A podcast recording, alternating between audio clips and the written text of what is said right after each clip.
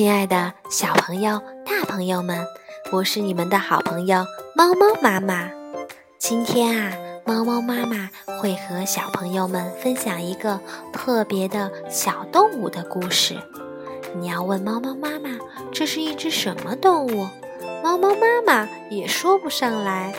那么这个问题就留着给你们吧。每个孩子都需要有人给他讲故事。不然会发生什么事儿呢？我们就看看这是一个什么神奇的故事吧。偷书贼。地洞小镇里，一个漆黑漆黑的夜晚，小兔子 Lisa 捧着一本书，靠在她的小床上。这时，飞来一个小东西。每一座房子里，每一张小床上，爸爸和妈妈都陪在宝贝的身旁，给他们讲好听的故事。故事里有可怕的喷火龙，有爱搞恶作剧的小巫师，还有在海洋中横行的大海盗，还有总睡不着觉的豌豆公主。每一张床上的每一个宝贝都竖起耳朵，认真听。住在地洞小镇三号的 Lisa 正在看书，看得津津有味。突然，窗帘晃了一下，Lisa 还来不及眨眼睛，她的书居然消失了。Lisa 觉得太奇怪了。猫头鹰宝宝们坐在妈妈的腿上，哒哒哒哒，外面传来敲打窗户的声音。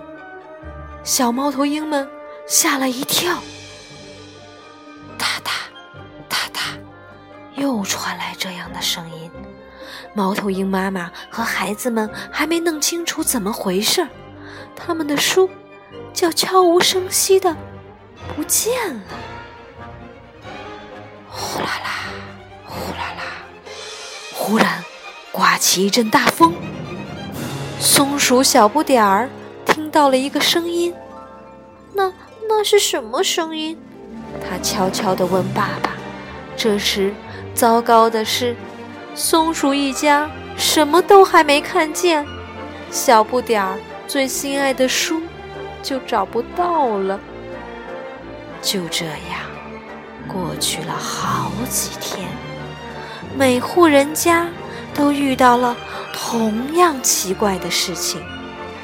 这家丢了五本，那家丢了六本，家家户户的书架都空了。地洞小镇流言四起。大家都说偷书贼藏在床底下。住在地洞小镇三号的 Lisa 也特别好奇，她一心想要解开这个谜。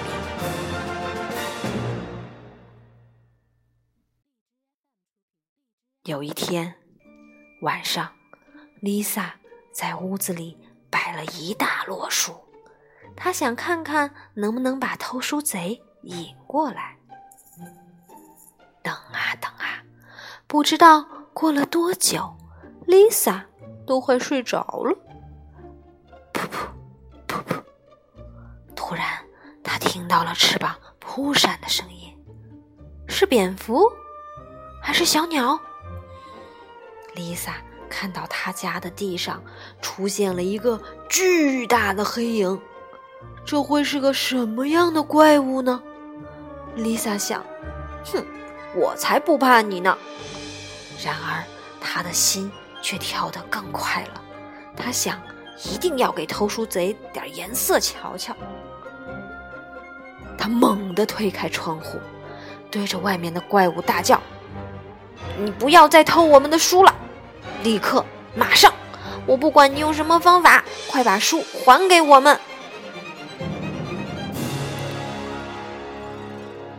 非常抱歉，窗外传来一个怯怯的声音：“我真的很抱歉，可是我没有办法。” Lisa 循着声音望去，她简直不敢相信自己的眼睛。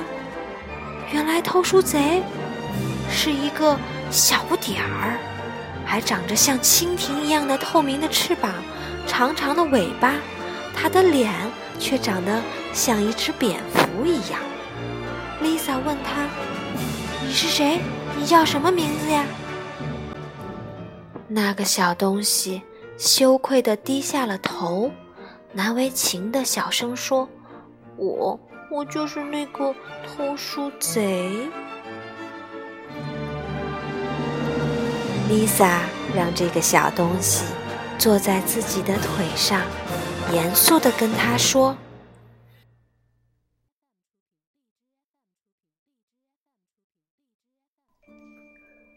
你不能随随便便从大家的书架上把书拿走了。”小东西流出了眼泪，他小声地说：“我知道我做的不对。”但是你知道我为什么这么做吗？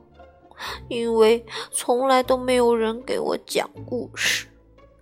Lisa 叹了一口气，心想：这小东西看起来真伤心。如果他有一个爸爸或者妈妈，每天晚上给他讲故事，也许他就不会偷书了。就在这个晚上，他们制定了一个计划。于是，偷书贼就开始慢慢的把这些书都物归原主了。Lisa 呢，她在一旁严格的监督他。小东西也很想好好的表现，他把每本书都放回原处，并且把书架也整理得整整齐齐。当小东西做完了这一切之后，Lisa。就把朋友们召集起来，告诉他们小东西忙碌了一整个晚上，改正了自己做过的错事。现在呀，每当夜幕降临的时候，地洞小镇里家家户户的小宝贝们都在床上听着爸爸妈妈给他们讲故事。如果你细心的留意一下。准会发现那个曾经偷书的小东西，正开心地坐在某个小朋友的床头，心满意足地听着故事呢。好了，这就是偷书贼的故事啦。听完这个故事，小朋友们是不是和 Lisa 一样，起初觉得这个偷书贼很可恶，后来发现他也挺可怜的？他呀，其实就是一个需要有人给他讲故事的小宝宝。我们的爸爸妈妈也要坚持陪宝宝读故事哦。睡前故事可是每一个小朋友们成长过程中所必须的营养品。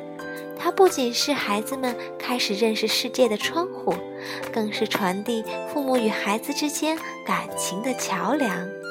偷书贼因为没有父母给他讲故事而做出的偷书行为，表面上看是对故事的渴望，其实是对父母给予和传递给孩子的爱的渴望。好了，如果你也喜欢这个故事，那么请帮猫猫妈妈把这个故事传播给更多的好朋友吧。也欢迎大家关注猫猫妈妈的公众微信号。猫猫妈妈的绘本故事，好啦，今天的故事就到这里啦，我们下次再见。